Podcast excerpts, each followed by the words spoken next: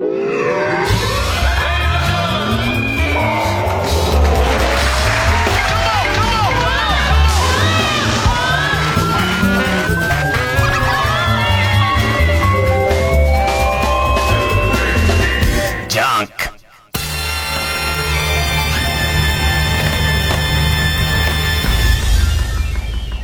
週気づいたこと。えー、っと、毎週やってる NHK の E テレの100分で名著っていう番組があって、でいて、毎年夏休みは、夏休みこう、ティーンズスペシャルみたいな、高校生に読ませたい本みたいな、えー、ごめん、俺の今、LINE が、LINE がピロピロって入っちゃったんでごめんなさいね。ごめん、ちょっと、えー、っと、LINE 返信するから待って。そうじゃねえだろ。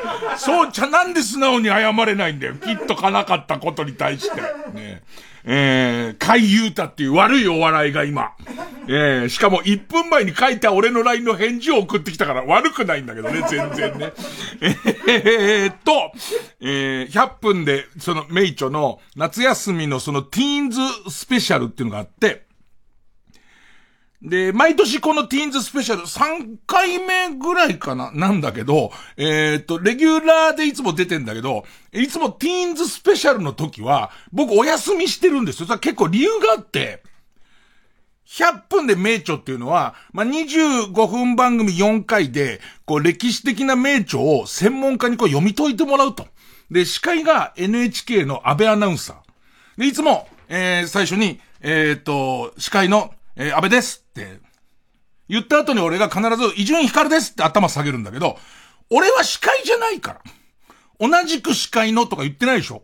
ね。えー、もしくは司会の安倍です。安倍とって言ったでしょ。と伊集院光ですじゃなくて、俺は伊集院光の伊集院光だから。伊集院光のベースの伊集院光だから、えー、だから、その、伊集院光としていつもあそこにいて。で、細かいことを言うと、もう、えー、その世界的な、その回取り上げる名著を、安倍さんは読んでるんです。安倍さんは読んでる。もちろん専門家の人は読んでるとこじゃねそれが、なりわいの人もいますから。ね。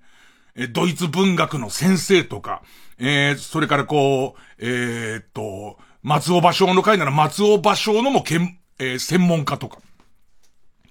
で、俺はわからない人っていう、そんなに有名な本なのにもかかわらず知らない人っていう役どころでいて、で、これ真面目な話、知ってる人同士3人でやると、僕は面白くないと思って、あれ専門家の人が見る分には面白いんだろうけれども、僕自身はそれは見てる人も、僕レベルの見てる人は面白くないだろうって思うから、えー、っと、皆さんは、僕、僕ですら理解できた時点で、テレビの前の、あんまこうそういう本に興味がない人も、え理解してくれる。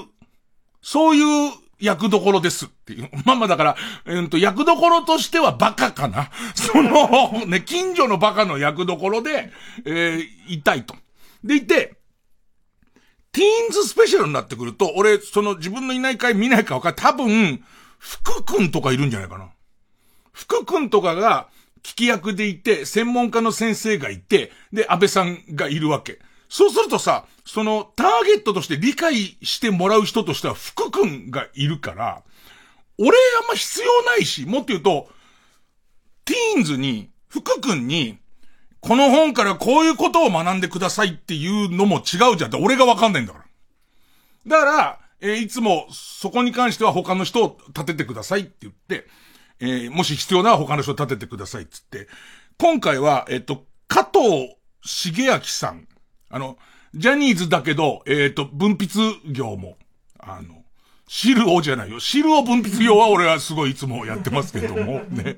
気持ち悪い色の、ね、深緑の汁を耳の後ろから分泌業は僕やってますけども、そうじゃない、ね、ものを書いたりとかしてる加藤茂明さんが、えー、っと、真ん中に立って、えっと、俺の役ではない。えっと、司会の補佐とか、えっと、発言のこう、えー、切り盛りみたいなことをやってるわけ。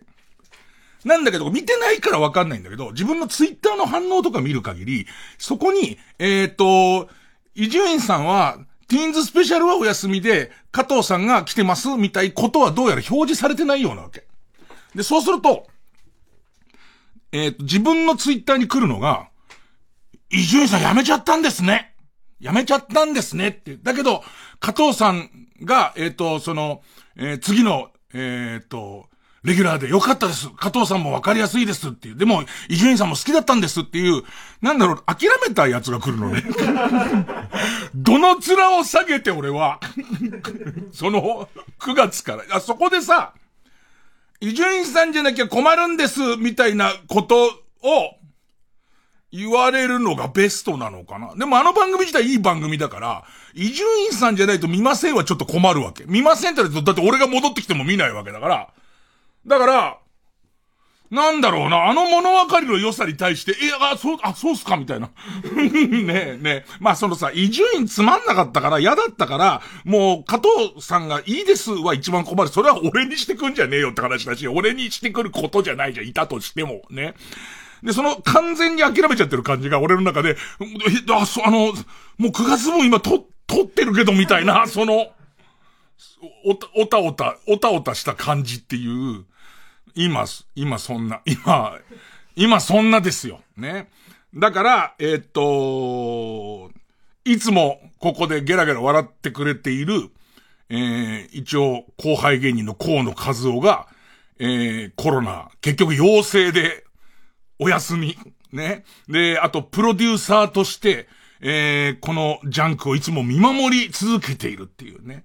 もう大丈夫ですよ。生立ち会わなくても、あの、えっ、ー、と、うちにいても、現場のディレクターとかがやってますが、いやいや、やっぱりプロデューサーとして全生放送は俺は立ち会うつもりでいるんだ。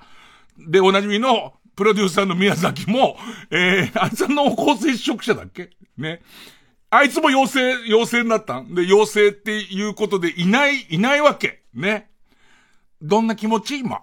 あの、今、こう、2週連続でそのことにそれほど触れずに番組は進んでいく感じはどんな気持ち？っていう。で、河野も河野で大変なのは、えー、神さんになって、で、神さんになって、で、検査したら、実は河野もだってことになって、で、娘が全然何でもないっていう状態だから、いや、それこそ、あのー社会問題になってたりするやつだからね、どうしていいやらみたいな。娘あんま理解できないじゃん。なんかその、いるのに、いる気配だけする感じでずっとみたいのわかんなくて。まあ、なんだかんだで、大変。なんかもう最終的には運みたいところがあるんで、気をつけようはないんですけど、えー、そんなこんなで。月曜チャンク、伊集院光る深夜のバカ力。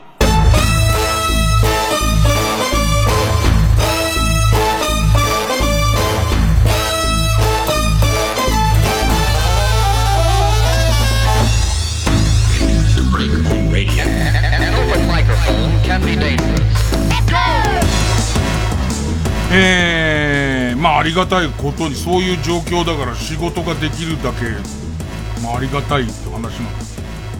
そっちつながりでいくか NHK つながりでいくか。NHK つながりで言うと、えーと、ただ番組見てたって話なんだけど、えー、昆虫すごいぜって知ってる？昆虫すごいぜっていう、香川照之さんが、あの、土下座ばっかりさせられてる、2個やったらもう土下座の人なんだね。で、えー、っと、香川照之さんがもともと昆虫好きでやってる NHK の、まあ、子供向けなんだろうな、あの、カマキリの被り物して、えー、やってる、えー、昆虫すごいぜって番組があって、昆虫すごい Z はもしかしたら拡大版かも。面白かった回をつなげて拡大版なのかもしれないけど、甲子園見てた流れかなんかで見てたら、なんかタガメっていう回があって、で、もそれすごいのがもう香川さんがタガメがどれぐらい好きかってことを、すごい熱く語るわけ。で、言ってその、えー、自分が子供の頃にもうタガメ、生きてるタガメが、えー、見たくて、欲しくて、捕まえたくて、で、それでもまあ、今絶滅危惧種、当時でも相当少ない。天然記念物とかまではいかないけども相当少ないみたいな状態で、えー、香川さん手に入んなくて、もう親に泣きついてデパートで買ってもらったんだって。で、デパートで買ってもらったんだけど、えっと、えっ、と、早くご飯食べなさいだったかなんかそんなことを言われて、えっ、と、ちょっと目を離した隙に、買ったその日にそのタガメが逃げてしまったっていうのを、俺の体感では10分ぐらい喋ってんの、そのこと。まあ、5分ぐらいなのかな、多分、番組全体に散りばめてあって、一応、俺ら出てる仕事の人間が見るに、このテンションとこのテンションの間は相当時間があって切られてるみたいなことがわかるから、おそらく、えー、あと、え、こんなことも言ってました。テレレレレンつって戻したりとかする時間を見てる限り、あれ実尺は30分語ってると思うんだよね。どれぐらいタガメが好きかっていう。で、途中でエキサイトしてるから、子供向きの番組なんだけど、その気持ちをずっと喋ってんで、幼少期の私はってなってるわけ。それがもう心の傷ですよみたいな感じのトーンになってんだけど、そういうことって子供わかんだなっていう。子供向きの言葉にしなくても、この人は、すっごい高めの情報を欲しがってるってわかるみたいで、NHK の E テレにしかもその、えー、日本中にそうそういないわけは高め、そういう状況なわけだから、にもかかわらず、その呼びかけに対して100通以上、僕の家の近くでタガメを見ましたっていう子供からの情報が来て、で、その香川さんが、その、タガメを取り行くんだけど、最後その水場まで行くのに、あぜみたいなところを5分ぐらい歩かなきゃなんないんだよ。最、最後で最初。えっ、ー、と、その、現地までは、まあ、飛行機なりロケバスで行くけども、その先行けないってところをゴム長の長いの履いて、で、その、えっ、と、路地を歩いていくんだけど、路地にいたカエルとかトンボの話も全部熱いから、その、見てる限りのその熱量みたいなのすごくて、で、最後の最後、タガメをこう見つけるまで、6時間つったか、8時間つったかを、昼飯休憩も挟まずに、ずーっとタガメをこう、撮ってんだよね。で、撮ってんだけど、なんかそれ見てて、俺ちょっとまあ情緒が不安定と熱いせいもあるんだけど、なんかこう、泣けてくんだよ。なんかその、子供の頃、少なくとも子供の頃、あれぐらい俺は白筋カミキリっていうカミキリが、もう見たくて見たくて、ジャポニカ学習帳の表紙で、白筋カミキリとゴマダラカミキリがすげえ見たくて、めちゃめちゃかっこいいけど、都内で見ることができなかったけど、厚木のえっ、ー、と、親戚の家のイチジクの木に、しょんべん漏れるぐらい量いて、もう、怖くなっちゃって急に。ねしかもその、ぶち殺した、えっ、ー、と、あの、死骸を役場に持ってくとお金くれるぐらい邪魔らしい、なんかその、状態で、みたいなことを思い出したりとか。えっと、しげるさんっていうお兄さんがいて、そのお兄さんが、都会もんは、この、こういうものを怖がってるみたいな、すごいディスられ方して、で、蛇出てきて、で、蛇も怖くて、本物の蛇やっぱ怖くて、俺みたいな都会の人間は、ね。で、しげるさんが、俺にその蛇をけしかけようとしたら、蛇がなんか、しげるさんの腕にパクって噛みついてブラーンってなって、しげるさんもヒーって言ったんだけど、しげるさんは、痛くも痒くもないわって一回ひるんでから。で、これは山かがしだから、毒なんかねえんだよ。都会の子はよ。何にもわかんねえんだな。みたいなこと言われたんだけど、俺、その、1ヶ月前ぐらいに、科学と学習かなんかに、ずっと毒がないと思われていた山かがしだけれども、実は毒があることが判明したと。ね、俺都会の子だから本読んでから、科学と学習読んでるから。だからあかんね、そのしげるさんのところにプラーンってなってるやつで言って、その、なんか山かがしは、えっ、と、前歯に毒がないけど奥歯に毒があるから、奥でがっちり噛まれた場合に、えっ、と、子供は死にますって書いてあるのを見たから、死ぬんだな、しげるさんつって。俺を今、もう、口を開けば都会のガキは青っ白いって言ってるしげるさんは、死んでいくんだって思ったみたいな記憶を、その、えっ、ー、と、えー、E テレを見ながら。でもなんかすごい、こう、勉強になったとか熱いもんがあったのは、昆虫がすごい好きだよって、昆虫のテレビが来たから、昆虫が好きだって言ってるんでもないし、昆虫が好きだったって言ったら昆虫のテレビが来て、こん子供番組のサイズに合わせてやるとか、まあ、被り物を被ったりとかは、その、そのサイズに合わせるけど、その熱意みたいなやつはまんまでやってるのがひしひし伝わって、その、時折難しい言葉入っちゃうわけなんか。な、なんつったかわかんないけど、その、少数勢力に過ぎないみたいな話とか、ね、ね、そういうこと入っちゃうんだけど、多分あの、えー、熱さは伝わるし、そのお便りをくれた子供に対して、ほ、えっ、ー、と、あのテレビ電話で繋がってたかどうかは忘れちゃったけど、すごい、それでそれでっていう感じとか、お、すげえな、何匹見たの？え、毎年見てんの？っていうあのトーンとかが、もう子供には、大人が本気で俺を尊敬してるってことが、こう、ちゃんと通じてんな、みたいん暑、くなりながら、ね、えー、熱くなりながら外が暑いから、ま、まあまあ、この何分かの暑くなってる話は、家でテレビを見ていましたっていう話だけどね。まあまあ一回曲いきますか。クレイジーケンバンド、スカジャンブルース。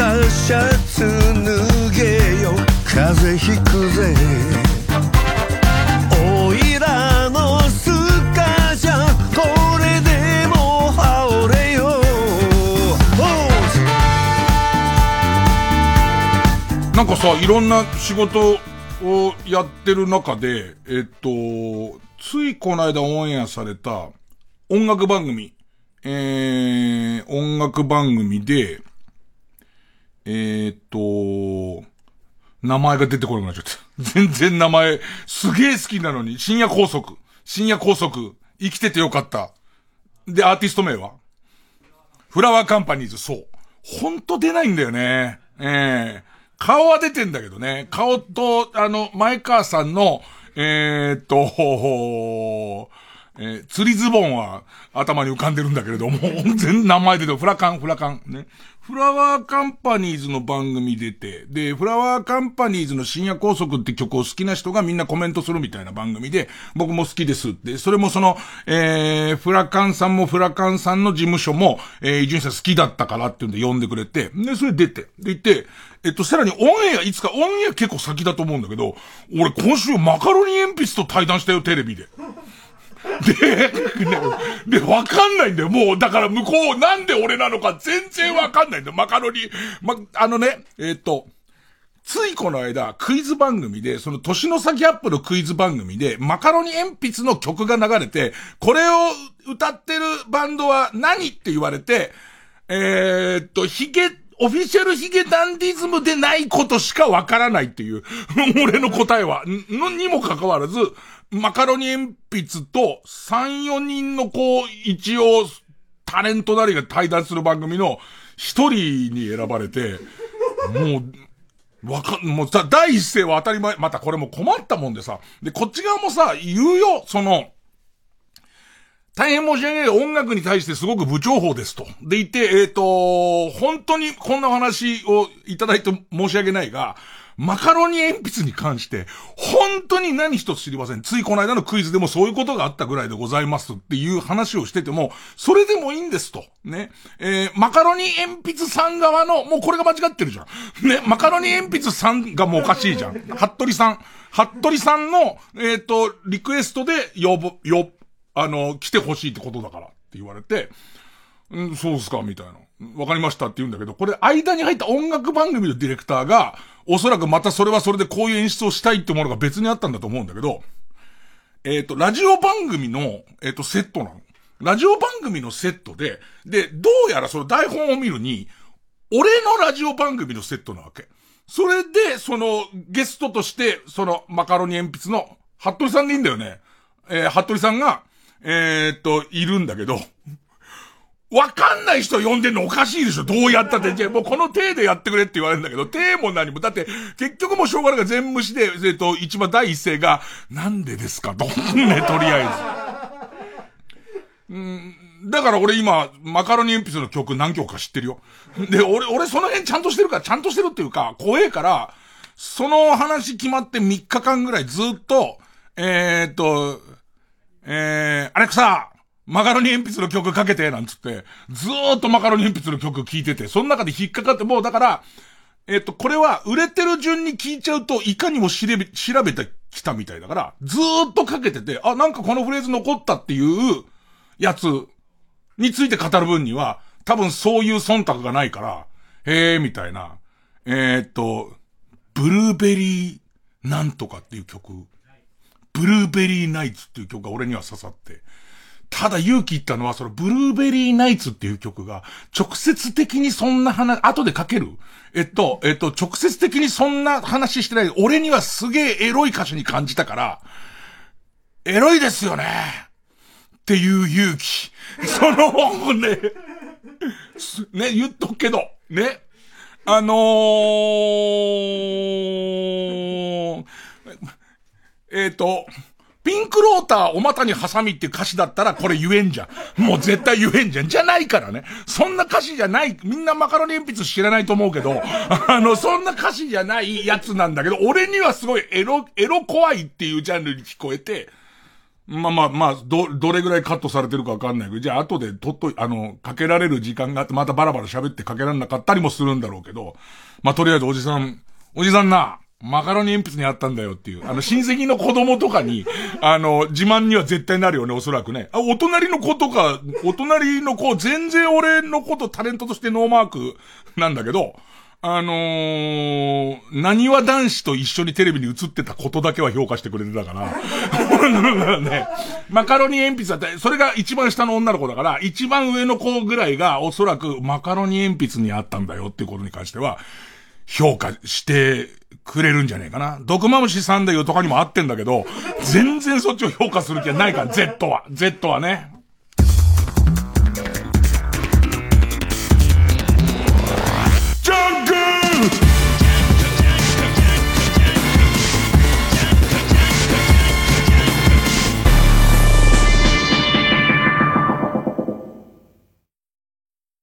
TBS ラジオジャンクこの時間は小学館中外製薬マルハニチロ工場ワークス他各社の提供でお送りします。敏腕弁護士九条間人。どんな悪人も平気で弁護するその男は人でなしかそれとも救世主か。闇金ウシジマくんの真鍋昌平が描く九条の大罪コミックス発売中。法律と道徳は別物です。小学館。中外製薬学園。教授この英単語をどう読むんですか？ん？ん？スーパー、ん？サル、サ、ん？サプリ？サップル？ん？あ、自分で辞書で調べなさい。あった。サプライズでした。あ？サプリ、サ、サプルル、ん？この国のものづくりを支える日本全国に広がる工場。その一つ一つの現場には、人や企業のこれからを作る未来への希望が溢れています。転職に製造業という選択肢を。私の現場は工場ワークス。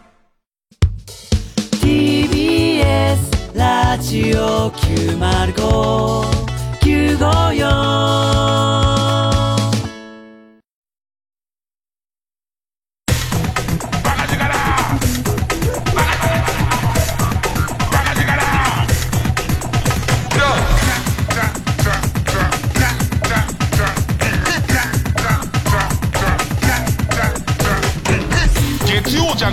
ジャンク一丁院光る深夜のバカ力 AD の吉沢くん早いね。もう、ブルーベリーナイツは、出せる。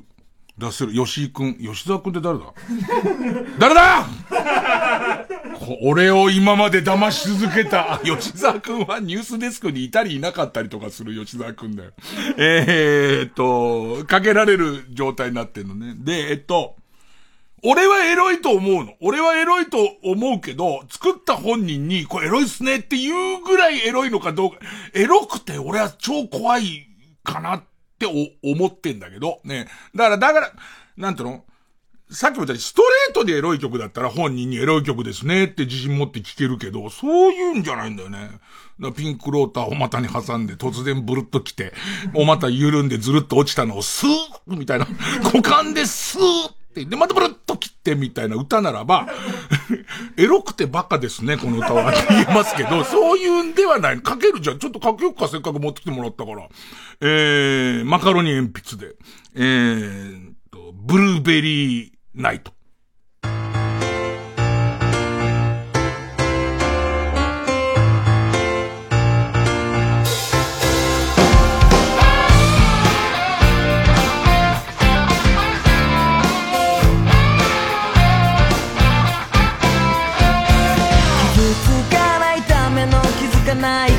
ばかりだ信じることは悲しいこと夜の幻さよなら25時忘れちゃうのに求め合うのは体が空っぽだから孤独で孤独なあなたが嫌いででも好きでそんな自分も好きだった愛鍵は返してね。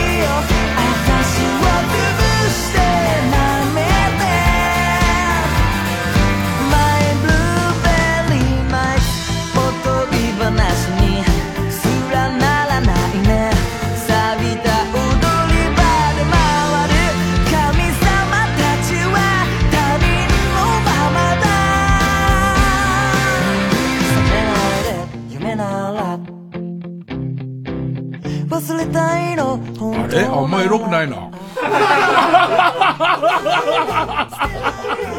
おい、朝聞いた、朝ってか明け方何度も聞いてるわけだからその、アレクサに頼んで。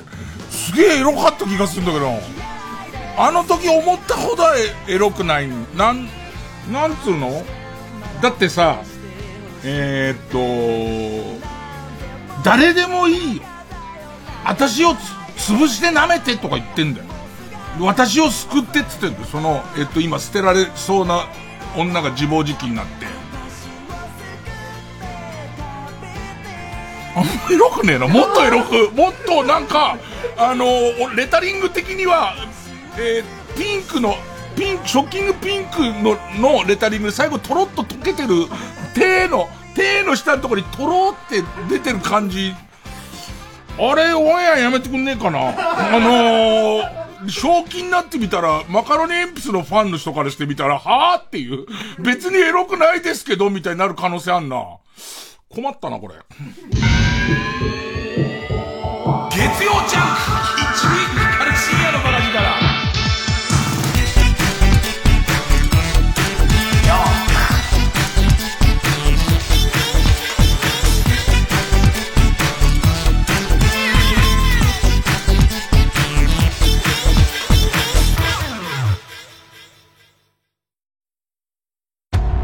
楽に導かれるように消えてゆく人々。豚肉キクラゲ野菜。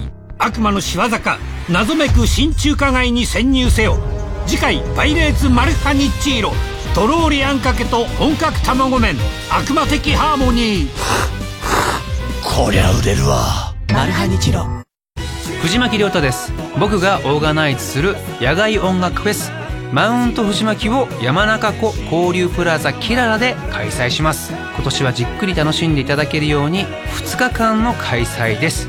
富士山を望む山中湖畔の会場で皆さんと音楽で一つになれる瞬間が今から楽しみです。ぜひ会場でお会いしましょう。TBS ラジオ公演マウント藤巻2022 10月1日と2日に開催。チケットなど詳しくは TBS ラジオホームページイベント情報またはサンライズプロモーション東京0570-003337まで。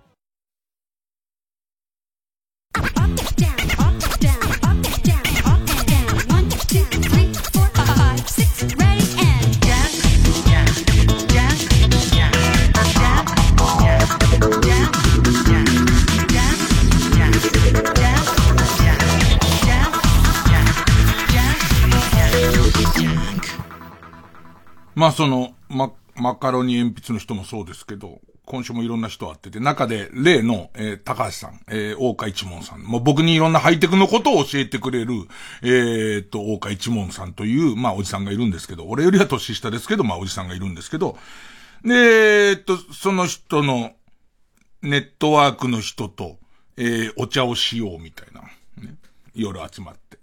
で、その時に、えー、っと、自分のこの間のトークライブ、まあ、全部で3、4回やろうと思ってて、で、そのトークライブを頑張ってるその大学生の、えー、あんちゃんと、俺と、で、その高橋さんとその高橋さんの周りの人に、えー、ああいうこう配信ライブをこれからより良くしていくにはどうしたらいいのっていうテクノロジー的な相談と、あと最近興味あること何ですかみたいなこと言われて、えー、っと、俺は、これはライブとは全然別に、えー、VTuber になりたいっていう。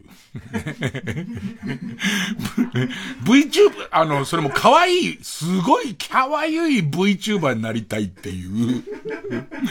で、今その VTuber ってどれぐらい大変なのみたいな。どれぐらい大変なんですか？どこまで来てるんですか？みたいな話を、えー、その高橋さんに投げてたら、じゃあその VTuber に、えっと、えー、それ関連のことにめちゃめちゃ詳しい。まあ、どういうことやってるか細かく言えないんだけど、えー、と、通称組長さんって言われてる。もう見た目本当に組長の、ね、今時、ね、ね、角刈り、角刈りみたいな。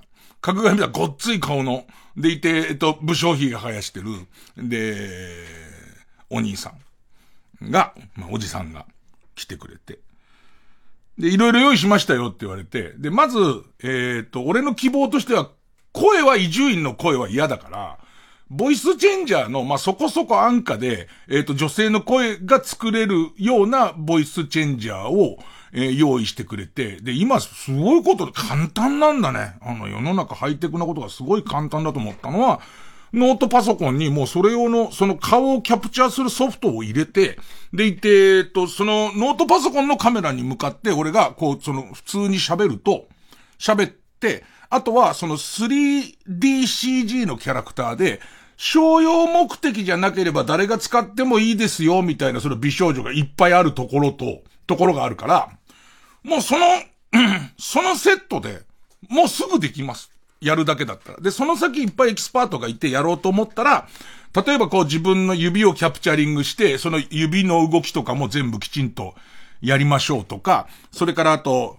もっとあるのはその踊りは、えーと、俺じゃない誰かが担当して、顔は自分の顔が、えーと、反映されて、ポーズはみたいな何人かがかりでやることとかもできます。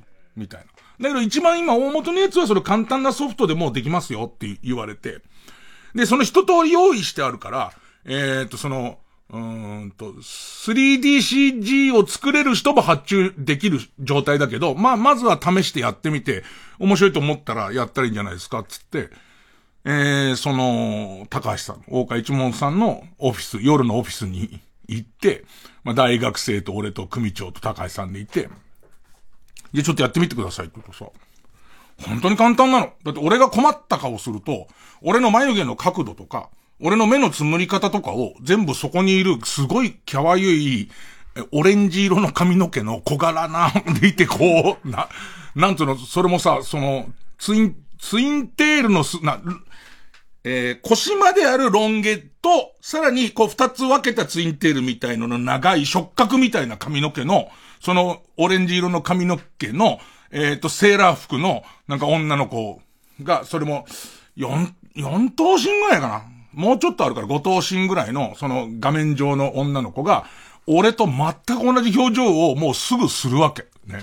で、もっと大変な頃だと思ったら、首かしげれば首かしげるし、で、えっと、目つぶれば目つぶるし、えっと、目をひんむけば目もひんむくし、で、それもカスタマイズはできるらしいの。えっと、もうちょっと、本来の俺の目は細いけど、もうちょっとそこの、えっと、縮尺を変えて、ちょっと開けただけでいっぱい開けたようにするとかも、まあ、できるっていうことを言われて、で、こう自分でやってみるわ、こうやって首かしげて、うわ、首かしげるわ、とかで、しかもさ、3DCG だからさ、その美少女がさ、こうやって首かしげるとさ、その髪の毛がちゃんと感性で触れたりとかするわけよ。ファサーってなったりとかするし、昔で言うともう、髪の毛っていう形の、バレンみたいなやつがガッて貼ってあるのが昔の 3DCG じゃん。ね。あの、どこで止まってんだって話だけど、バーチャファイターぐらいの時はもうその、プラ板がいっぱい貼ってあるやつじゃんね。鋭利なおっぱいだったじゃん、なんか。ドンって当たった、痛い痛い痛い痛い痛いってなっちゃう感じのやつだったじゃんか。で、それがまあ揺れるようになったりしてるのは分かってますけども、まあまあそれがこんなに簡単にやるんだって、一個一個ポーズさせるのがどれだけ大変だったか。それが、その首を横にブルブルってばそのまま振って、その、えっ、と、えー、触覚みたいな髪の毛も、ロングヘアも、遅れてついてきてみたいなことが、起こるんだとか。で、本当に困ったって俺が口を尖らせれば、ある程度口を尖らせた形だし、大きい口開ければパクって開けた形になるしを、こんな風にもできちゃうんだと、驚いて。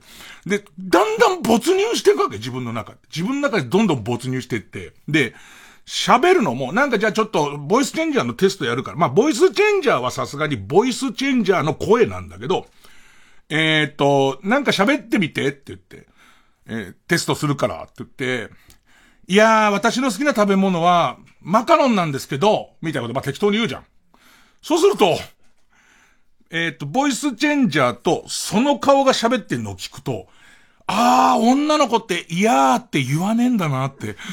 その、要するに俺が普通に物考えた時に言う、いやーって言わないんだとか。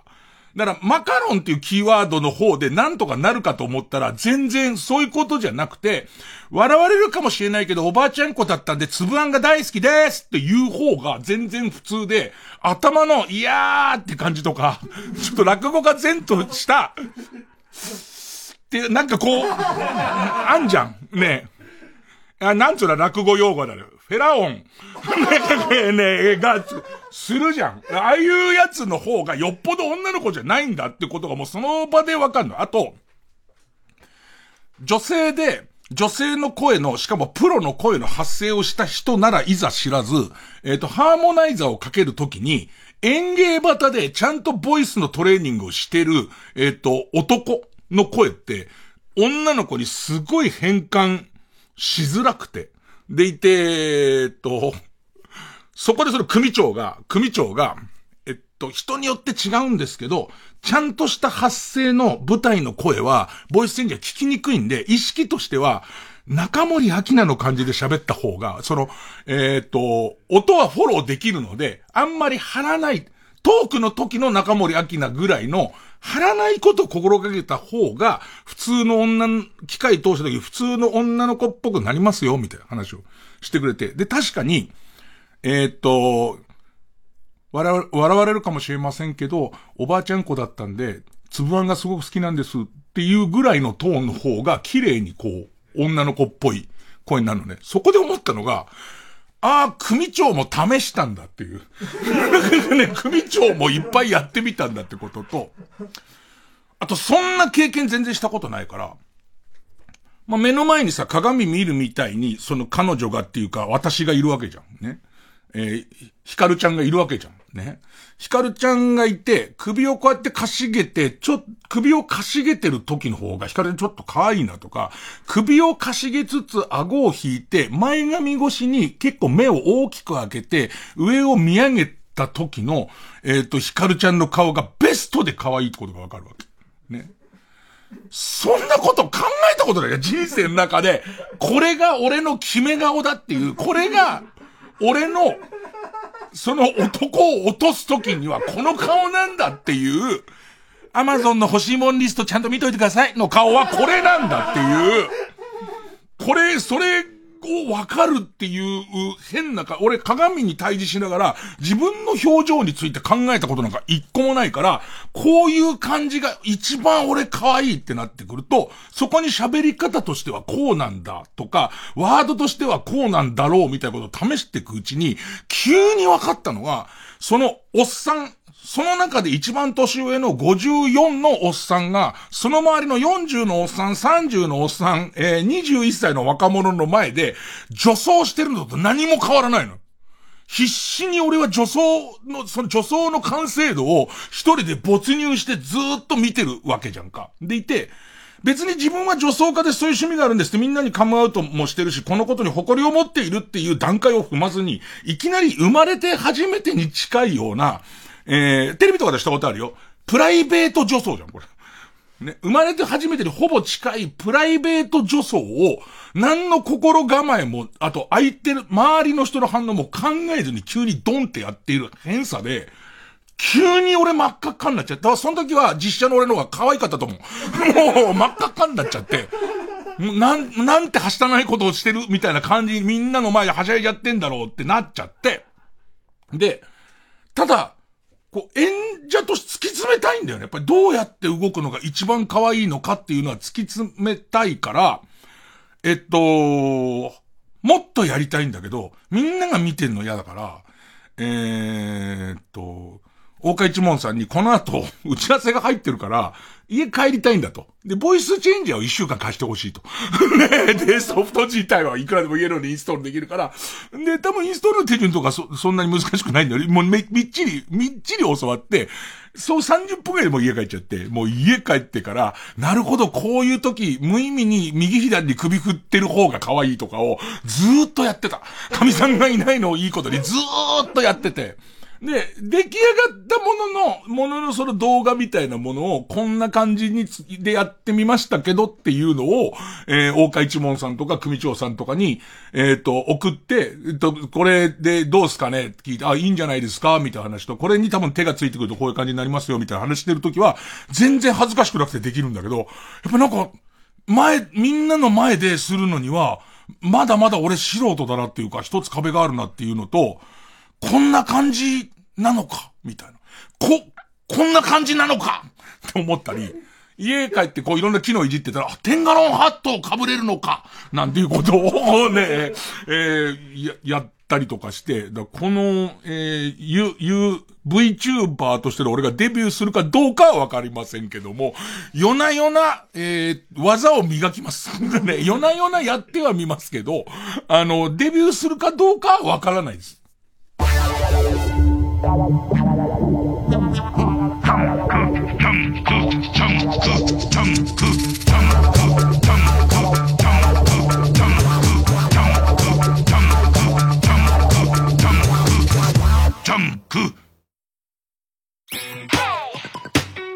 ここで、ルイと KT のシドレミラクルをお聞きください。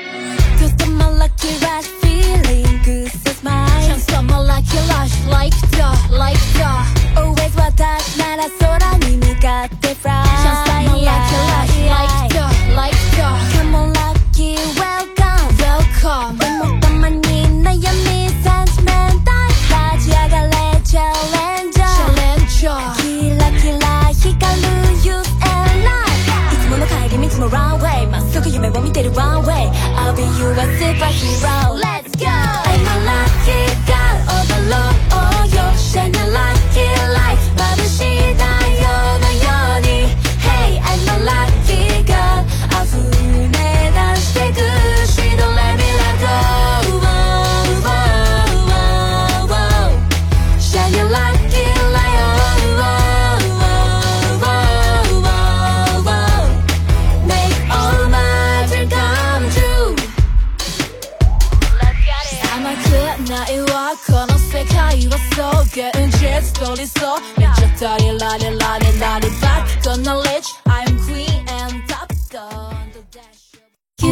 905FM 954AM TBS ラジオ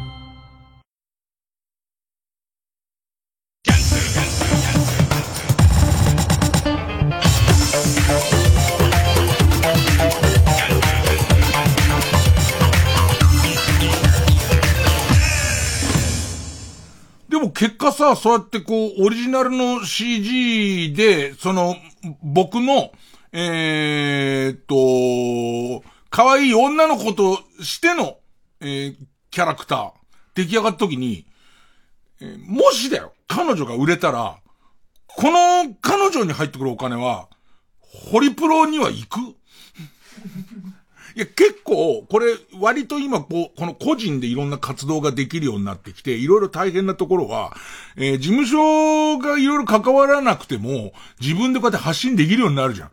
でいて自分が発信できるようになると、その個人にスーパーチャットとか来るじゃんか。で、このスーパーチャットの分け前問題って、結構こう、あの、古い契約書には書いてなかったりするんだよね。だけど、俺なんかで言うと、本名の篠岡建っていうのがあって、伊集院光っていう名前についてはもうホリプロと契約を結んでるから、伊集院光として表現をしたりとか活動するときには、その仕事によってパーセンテージはもう変わります。ね。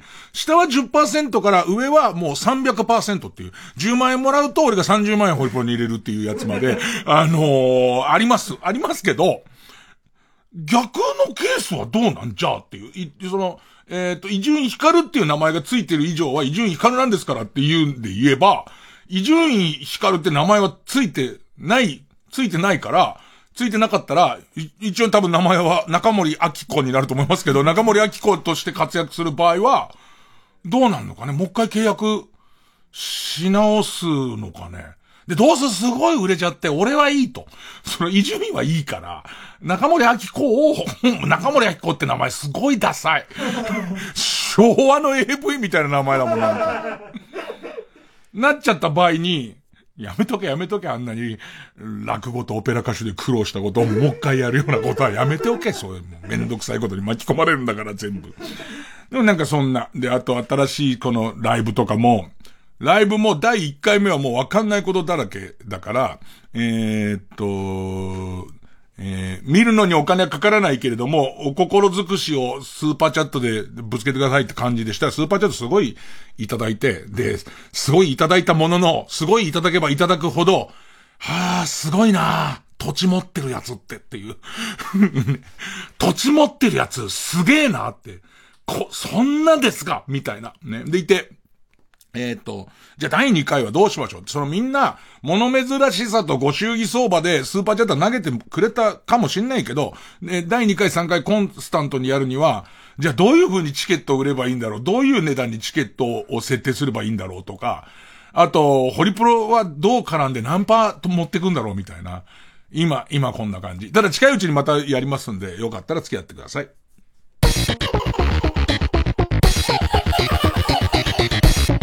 曜ジャンク、一流ミュージカル深夜のバカ力。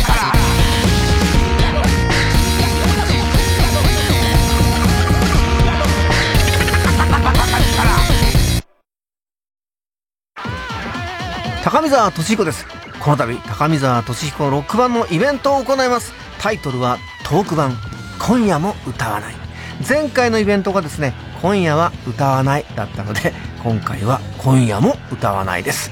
つまり高見が歌わずギターも弾かず好きなことを喋りまくるトークイベントになっています。ジ・アルフィーの高見とは違うちょっとマニアックな姿をぜひ見に来てくださいね。日時は9月11日日曜日の夕方場所は読売大手町ホール。チケットなど詳しくは TBS ラジオのイベントページをチェックしてください。6番イベントトーク版今夜も歌わない。会場で待ってます。妻よ。私はあの日の約束を忘れていません。二宮和也北川景子。運命に翻弄されながらも再会を願い続けた愛の実話。すぐにまた会える。映画「ラーゲリより愛を込めて」12月9日公開。あなたに会いたい。TBS ラジオ905954 TBS ラジオジャンクこの時間は小学館中外製薬マルハニチロ工場ワークス他各社の提供でお送りしました。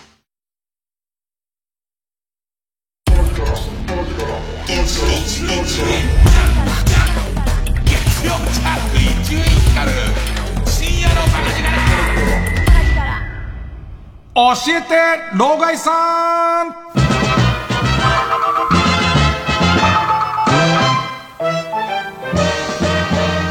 まあラジオの深夜放送はもう Z 世代の人以外聞きませんから。えーっと僕の老害発言とかにびっくりしたりとかあと大きなハテナを頭の上に出したりしてると思いますので、えー、この老害さんが Z 世代のみんなの疑問に答えていくっていうコーナーなんですけど、えー、っ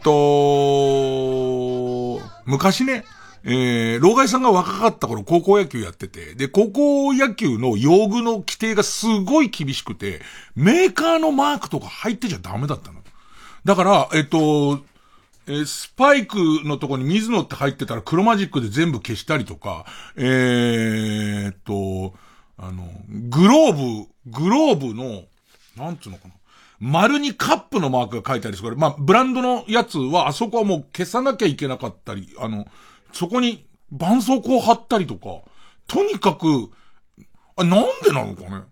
今思うとなんでかわかん、なんで NHK のためにそこまでしなきゃなんないのかわかんないけど、とにかくこれダメあれダメっていうのが激しかったんだけど、あと、ユニフォームの色も、派手なチームほんとなかったよね。だから逆に言うとその、清涼のなんかのクリーム色とオレンジと青みたいなやつとか、あと、えっと、今日出てたっけ、近江。近江の薄いブルーぐらいが派手の限界だけど、まあ割と今、少なくとも帽子派手になったりとかしてる中で、中でちょっとびっくりしたのが、ある時期からピッタピタのアンダーシャツ OK になって、最初すげえ違和感あって、おいおい、ピッタピタじゃねえかよ、アンダーシャツってなって。まあ俺らも草野球やるからあれ着るんで。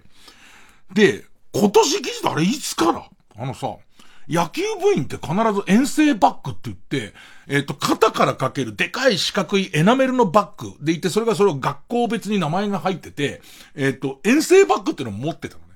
で、ある時期から、片方の肩にかけるから、そうすると右ピッチャーが、こう、まあ、特にピッチャーが右左の肩のバランスが悪くなるんじゃないかと重いも入ってるから、で、えっと、ランドセル型の方がいい、リュック型の方がいいんじゃないかってなって、リュック型のチームが出だしたのが、多分、マー君が、マー君とハンカチ王子が投げ合ったぐらいの頃だったんだけど、俺気づいてなかった。今年さ、トートバッグ持ってね、みんな。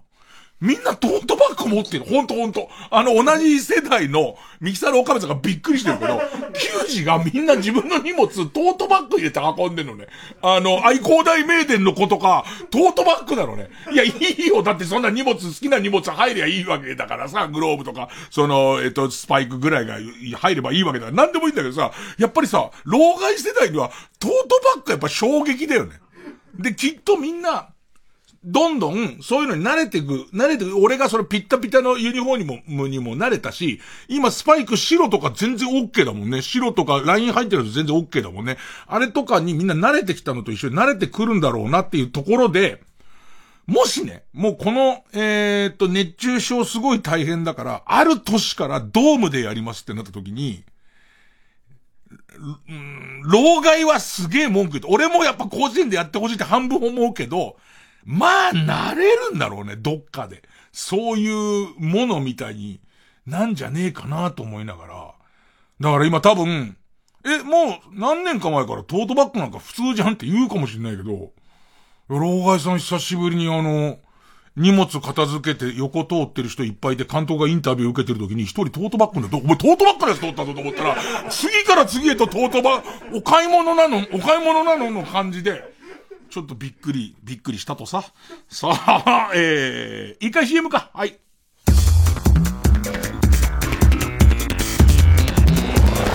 ジャンク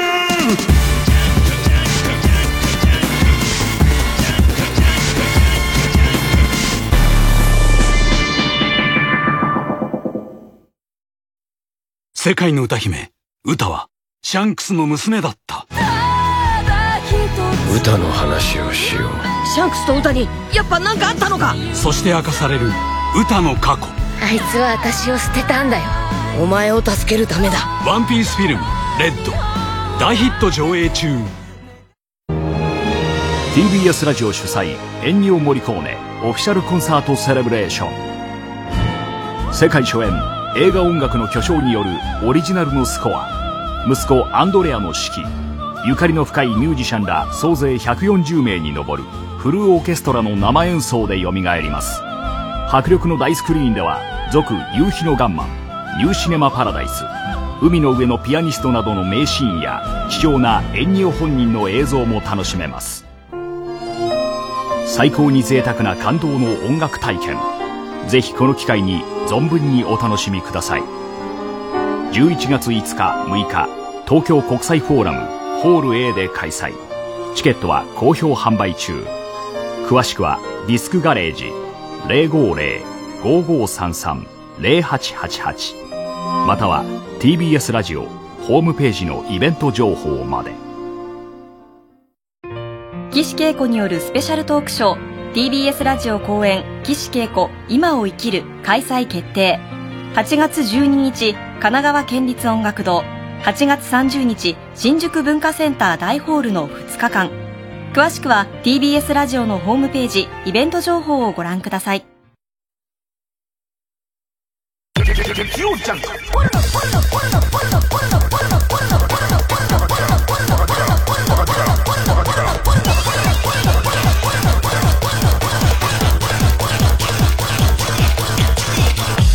深夜のバカ力。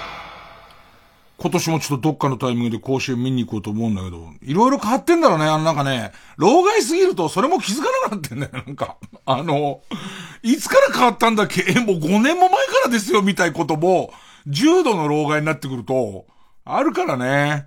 えー、行きましょうか。教えて、老害さん。え、ペンネーム真ん中の足がかゆい。ねえ、老害。老害が子供の頃は学校で剣弁っていうイベントがあったんでしょ当時の校長がスカトロマニアだったの？それとも当時の文部科学大臣が？うんこ集めてたわけじゃないいろんなやつのうんこが見たかったわけじゃないんだよね。剣弁はここで何回かしたかもしんないけど、なん、ここでって別にスタジオじゃねえ なんで本番始まる前にちょっとうんこくださいなんだ。いいじゃちょっとうんこくださいみたいな。そんなのあるか。あの、話をしたことがあるかもしれないけど、僕らの頃は、今亡くなった行中検査のテープ、ピンテープっていう、えー、朝一で、朝一の肛門にセロハンテープみたいなのを貼って、で、それを後でみんな顕微鏡で見るみたいな、ケツ毛ついちゃったっつって、ケツ毛ついてどうしようってみたいな、あのーのがありましたけど、ちょっとその前の世代はちゃんとうんこを、えー、っと、持ってきてくださいっていうのがあって、高校の修学旅行の前だけ、なんか、あったよ。検便。それも、あの、まあさ、えっと、若い、若い親と年齢いってる親とあるじゃん。そうするとさ、親のその行中感も全然違うわけ。で、そうするとその、おばあちゃん子だったり、おば、おばあちゃんと暮らしてんだって子もいるじゃんか。おばあちゃんと暮らしてんだって子で言うと、おばあちゃんの頃の検便ってなんかマッチ箱に入れてたらしいのね。マッチ箱、まあ、マッチ箱も説明いるかもな。下手すれば。マッチをみんな使わないから。ね。えー、で、今さ、想像してるやつがさ、特用マッチっていうさ、あの、暖炉のそばに置くでかいやつだと、だとするとうんこがでかすぎる。あの、難しいわ。3センチかけ4センチかけ1センチ5ミリぐらいの大きさの、その、えっと、箱の中にみんなマッチが入ってて、そのマッチをを取ったやつの中にうんこをどうも入れてた。それは俺ら伝説ね。入れてた伝説を親の世代から聞くわけ。で、そうすると、俺が今思うには、リンとか含まれないの。そのうんこを検査した時に、なんかそんな気もするよね。マッチってなんか薬品がいっぱい入ってるじゃんか。ね。で、で、で、どこあれでしたっけ？で、その後テープになって、で、えっと、修学旅行の時だけ、割と科学的な、試験管の中に、なんかその、うんこを保存する液みたいな、うんこをうんこの状態でキープしようって、今日の状態でっていう、えっ、と、液、真っ赤な液が、えっ、と、試験管の、の、プラスチック製の試験管の下の方に入ってて、で、えっ、と、ネジ式のその蓋があって、こんなに描写する必要ある？で、えっ、と、ネジ式の蓋があって、蓋の真ん中にその耳かきみたいな棒がついてるわけ。で、いて、でも朝、うん、うんこしたら、うんこしたらそれを、うん、その耳かきみたいな棒をぷっさり刺すと、一番最初のかき、かき部分にうんこがつくから、それをこう、またネジ式でやっちゃうと、うんこ保存する液にきちんと入った形で持ってけるじゃん。で、問題が二つあって、これもハイテクの産物なんだけども、俺に言わせれば和式便器に向けて作られてると思うの。和式便器って、うんこをした時に一旦うんこがそこにキープされるじゃん。ね、その、要するに、あの、上部分は、もう、木のうんこが、ね、木のうんこが、ね、えー、っと、生うんこがあるじゃん。でもさ、洋式ってさ、そういうわけにいかないじゃん。うんこ、もう滝壺に落ちてるから。で、なんかその、その日だけ修学旅行の検便のある時だけ、修学旅行の前の日ってことはないけど、修学旅行の検便の締め切り日だけ、えー、っと、新聞紙の上にうんこする感じ。で、その中にそのおばあちゃん子、おばあちゃん子の遠藤くんが、おばあちゃんの感覚ではそんなちょっとじゃダメなわけ。その棒についた程度で全部できますじゃダメだから、どうやったのかわかんないけど、試験管にぎゅうぎゅうに詰めてくるっていう。そういう事件がいっぱい起きてました。今、今は検便は最終的にどうなったんですかね？それ Z で聞かなきゃわかりませんけど、もう、俺が聞いた話はあの、ぎょう虫検査のテープですらなくなって、あの、ぎょう虫検査のテープの、えは貼り付け方みたいなところにキューピーちゃんのイラストが書いてあったねっていうあるあるギャグを、大体ポカンとされると、ポカンとされるとは聞いてますけども。さあ、えー、ペンネーム、51。ね、老害。老害が若かった頃って G ショックなかったんでしょ？う今 G ショックってどうどうなってる？なんかあんま G ショックも聞かない。えー、じゃあ腕時計はどうしてたの？腕時計はどうしてたの？砂時計を首からぶら下げていたの？それとも、影の方向と長さで時間を調べていたの？一旦立って。ねえ 立って、あ、この感じだと何時だな、みたいな。ねむしろ今、あの、携帯が普及して、割と、その、腕時計の、えー、普及帯の値段の腕時計みんなあんまつけないって言うよね。お、お金をすごい持ってる人が私はお金を持っていますっていうためにつける貴金属系の、で、下手すりゃ、えっ、と、ロレックスを投、投機目的でみたいな人それと、そこまでいかないけど、私はハイテクも好きなんで、みたいので、まあ、アップルウォッチの人で、一般層の人って、今だって若手のライター陣も別に携帯持ってるからいいじゃんっていう感じだよね。俺はその数値マニアだから何歩歩いたとか心拍数がどうだったみたいなスマートウォッチをつけてますけど、で、昔は腕時計は大人は持ってて、持ってない人のためにっていうかみんなが時間を知りたがってるからなんだろうね。街中のありとあらゆるところに時計があって、その時計には必ず宣伝がついてる。要するにこの、えっ、と、宣伝の看板と一緒に時計っていうもう、もはやルールみたいなもんで、えそれ一番わかりやすいのは、成功の時計と、その、おと、時刻。で、街、普通に交差点とかでパーって見たら、電光掲示の時計とか、針の時計とか、多分5、6箇所は絶対目に入るようになってて、逆に久しぶりになんかこう、このネタ選んでから街でこう時計を見ようと思って、時計、あ、ない、言われてみればないな、みたいな。一周してまた時計みんな見るような気がするんだけど、わざわざ携帯出すの、めんどくさいみたいな時代だから。えー、そうですね。まあ、ラストでいいかな。生き生きゾンビ。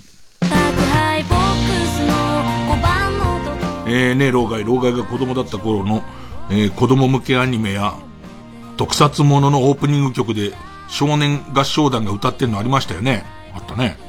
えー、鉄腕アトムや、空を越えて、あ、子供か。あはい。えー、ウルトラマン太郎のコーラスとか。太郎ウルトラマンナンバー6って子供。えー、老害は今まで少年合唱団出身など、あ、それ自分が歌ってた。とか聞いたことあります？おー。あんま言われてみればいないね。全員死んだのかな？いや、今、すごく思うんだけど、僕はレインボーマンっていう特撮シリーズが好きで、えー、っと、レインボーマンの歌は子供のコーラスなんですよ。子供のコーラスなんですけど、敵側の視線なんですよ。ね。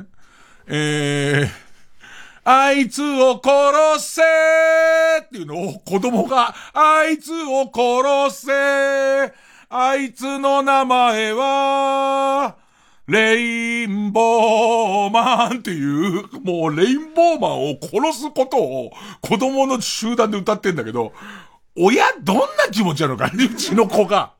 もうど真ん中センターで、あいつを殺せっていう、本当に、ねこれしか、なんかね、ウルトラセブンのコーラスの中に誰かいましたみたいな話があった気がするんだよね。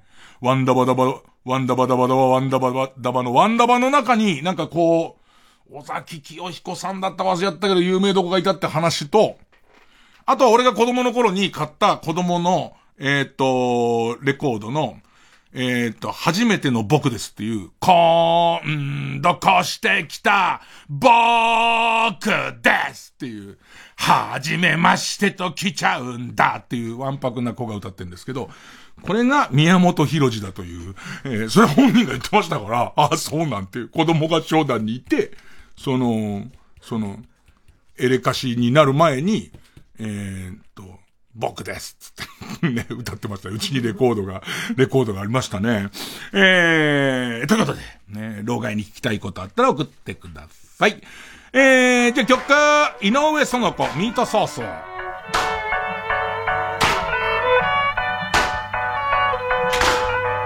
うん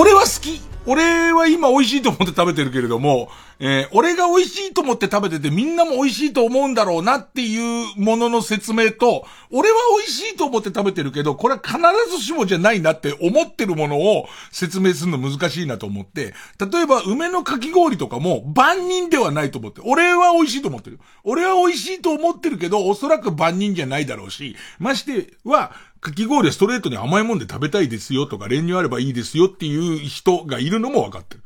で、今回さらにそれの、えー、俺は好きなんだけど、あの、みんなはそうじゃねえかもしれないもので今ハマってるのがあるんだけど、あのね、チャーハンあるでしょ？冷凍食品のチャーハン。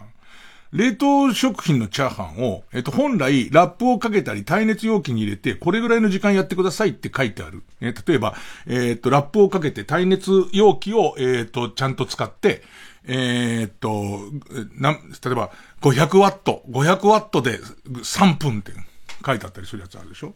あれを、えっと、まずは、耐熱容器じゃないとダメですけど、ラップはかけません。ラップはかけずに、あの、大きめの皿に薄めに広げて、でいて、5分だったらば、もう10分いっていいです。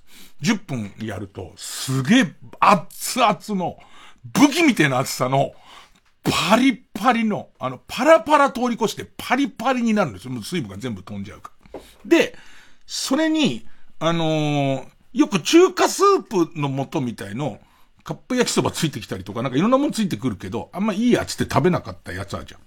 あれを冷水に無理やりとか冷たいキンキンに溶かした水に、無理やり、えー、っと、キンキンに冷やした水に無理やり溶かす。まあ、溶かしてからキンキンに冷やすでもいいや。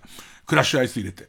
濃いめのそのスープをキンキンに冷やしたやつを作って、それを今出来たての武器みてえに熱い、えー、パリパリのチャーハンの上に、ダーってぶっかけて、急いで食うつって。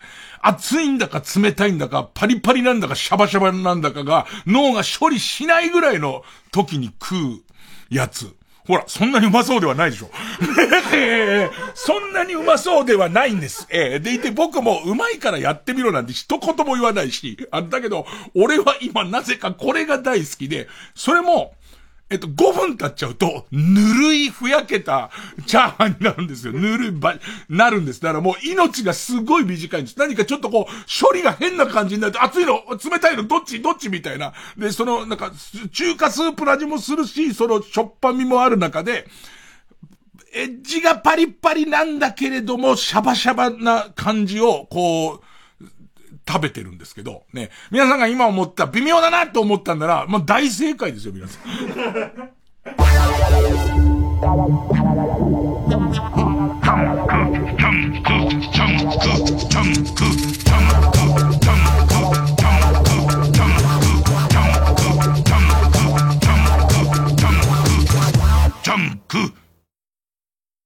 TBS ラジオジャンクこの時間は小学館中外製薬マルハニチロ工場ワークス他各社の提供でお送りします。話題のアニメ原作コミックス「スプリガン」世界を滅ぼす力を持つ超古代文明の遺産を守る特殊工作員スプリガン。彼らは悪しき者たちから遺産をそして人類を守ることができるのか。スプリガン復刻版全3ボックス発売中。小学館。高橋真理子全国縦断コンサートツアー追加公演決定 TBS ラジオ主催高橋真理子コンサート2022アワデイズラストデート東京追加公演は11月9日10日の2日間開催チケット情報など詳しくはホワイトページのウェブサイトをご覧ください。905FM954AM TBS ラジオ。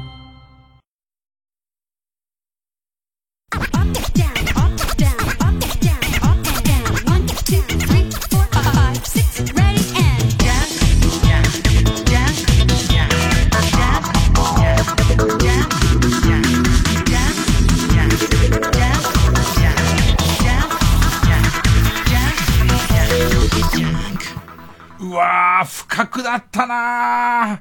マルハニチロにこびられるとこじゃん、今。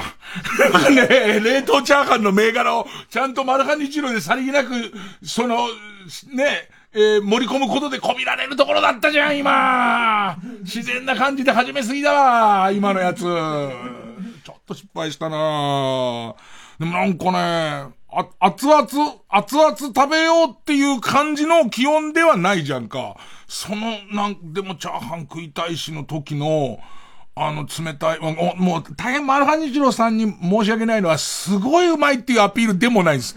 なんかあの、俺がっていう、俺だけが好きで、どうかわからないってアピールなのは大変申し訳ないんだけれども、いやー、失敗したな小人くんだったな小人もなった え、行こうか。はい、こちら。新勝ち抜き、体合戦会。あいつの頭はあいうえお肝心からさあ、えー、番組オリジナルのカルタを作ろうという新勝ち抜きカルタ合戦会のコーナーです。えー、毎回2つのテーマのカルタが戦って生放送で番組を聞いている皆さんからのメールと投票で紹介を決めます。で、対戦するのは前の週に勝ち抜いてきたカルタと、えー、現在たくさんのテーマを同時に募集している予選ブロックの中で一番盛り上がっているチャレンジャーのカルタ。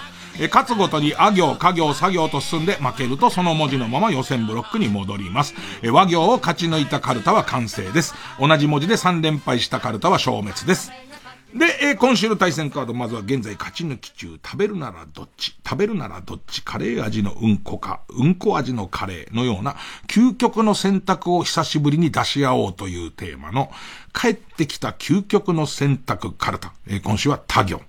対する予選ブロックから登場のカルタは、野菜にまつわるカルタで遊びながら、子供たちに野菜を好きになってもらおうというテーマのベジタブルカルタ。ね、えー、もう野行。野行まで来てるんですね。えー、さあ、えー、じゃあ行きますか。じゃあこちらから。帰ってきた究極の選択カルタ。なあなあなあなあ一体俺らどっち？キャンパスマッチョバリバリのぼっち頭賢くないペンペンイエロー軍曹。た。抱き枕。バーサス。バーサス。雨傘。母親がプリントされている写真が貼ってたらより嫌なのはどっち？まあ表でっていう、表で公衆の面前で使うっていうことと、まああとはもう抱き枕になってくる抱かなきゃなんないからね。抱くほかないから、それだよね。家で、家で住むんなら俺家で住んだ方がいい。友達とか来た時嫌だけど。あとまあね、寝起きとかちょっと嫌だけど、でもまあまあ慣れる、慣れるで、そういう、そういう柄だっていう、そういう柄だって思えばいいもんね。うちのお袋幸いペイズリー見て顔してるから、だからもうそういうペイズリーなんだと思えばいいよね。えー、やっぱりなんかね、母親ってやっぱそういう究極の選択素材なんだなと思うのは、じゃがやまりこ。た、タモリクラブに母が出るならどっち。オープニングの尻、バーサス、空耳アワーのババアの正常位に聞こえる歌詞の時の絵。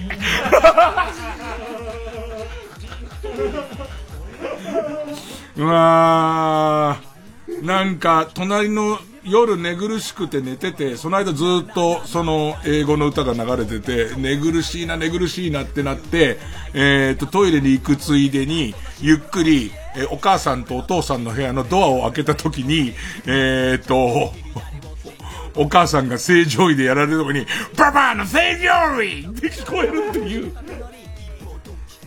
尻だよ、尻だよ。だってババアの正常位の方は絶対顔も出るし。うん。ペンネーム虹色ろうそく。だ、だるまバーサス招き猫。部屋中に敷き詰められていたら怖いのはどっち？だるまの方が若干怖えかな。だるまの方がじゃ、うわーでも招き猫も結構パンチあるよね。なんかどうしてもシチュエーションがそのシチュエーションになっちゃうんだけど、なんか初めて家に、ま、招かれた女の子の、ちょっと待っててっていう、この部屋で待っててって言われた部屋に、無数のだるまと無数の招き猫だとどっち嫌だっていう、なんかさ、猫好きだからみたいなことにしたいんだけどさ、でも無数の招き猫はおかしいよね。猫好きだとしてもおかしいよね。だるま、だるまの方がまだマシなのかな？高崎の生まれで、高崎の生まれでもダメだよ。高崎の生まれでも、高崎の人に一人もいないから、だるまが、その敷き詰められた部屋住んでる子。ねえ。いろん、いろんな、いろんなこう、手法を考えるペンネームウルトラマン木田太郎。帰ってきた究極の選択カルト。大学芋のタレ。大学芋のタレ。バーサス。ナイフで中央に切れ目を入れると開くオムレツ。早朝いきなり顔を覆われて起こされるならどっち？これさ、置いてるじゃん。オム。ねいや、タレは上からてーっていけば、いけば、あの、えー、パンケーキの上にメイプルやるみたいに、ちょーってやって広がっていけばいいじゃん。オムは、一番熱いやつを置いてから、スッて切ってペローンっていくから、もう熱いじゃん。もう、もうすでに熱いから、ちょっとノーコンテスト感あるんだよなぁでも、これどんなに考えてもオムの方が嫌じゃね？だってオムこれ乗せられてもうすごい熱い時間が長い上に、長い、そんな行かれたことするやつが、ナイフを持っていて、それをナイフを顔の前のギリのところをスッてやるわけじゃん。絶対、大学芋のタレの方が安全だもんね、どうやったってね。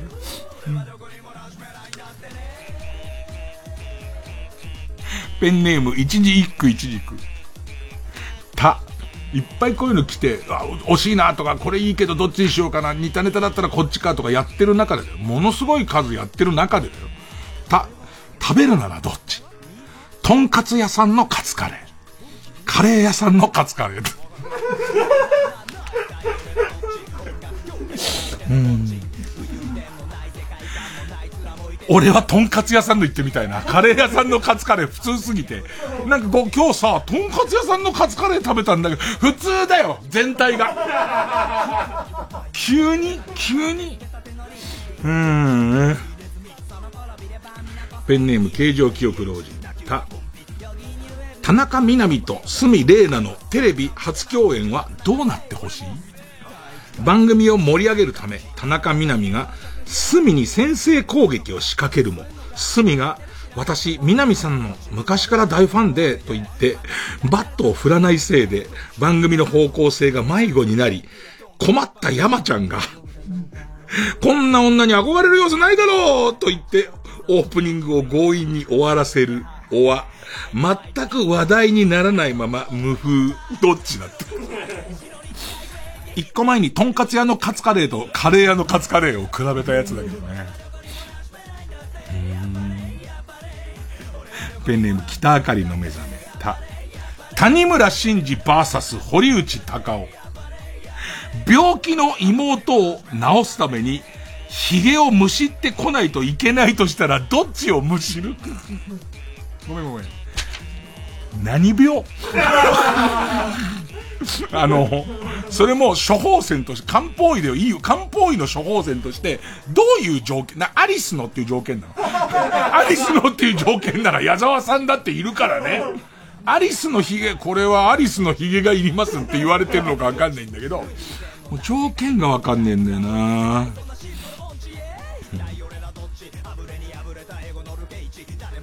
えー、ペンネームスズムシ食べた。七夕の短冊に自分の子供が書いていたら嫌なのはどっち？お金が欲しい。夢が欲しい。あー、なんか、お金が欲しいは、書いてる子クラスにいっぱいいそうだよね。小学校5年とか、小学校3年とか、お金が欲しいって書いちゃうよね。夢が欲しいって小学生で書かれ、なんかその、七夕に短冊書く年の子供が、夢が欲しいって書いちゃってるの結構やばいよね、もうね。お金が欲しいの方がいいな。ペンネームチクチクのちくわた。タルタルソースを体に塗りたくるパンツ姿の梅沢富美男。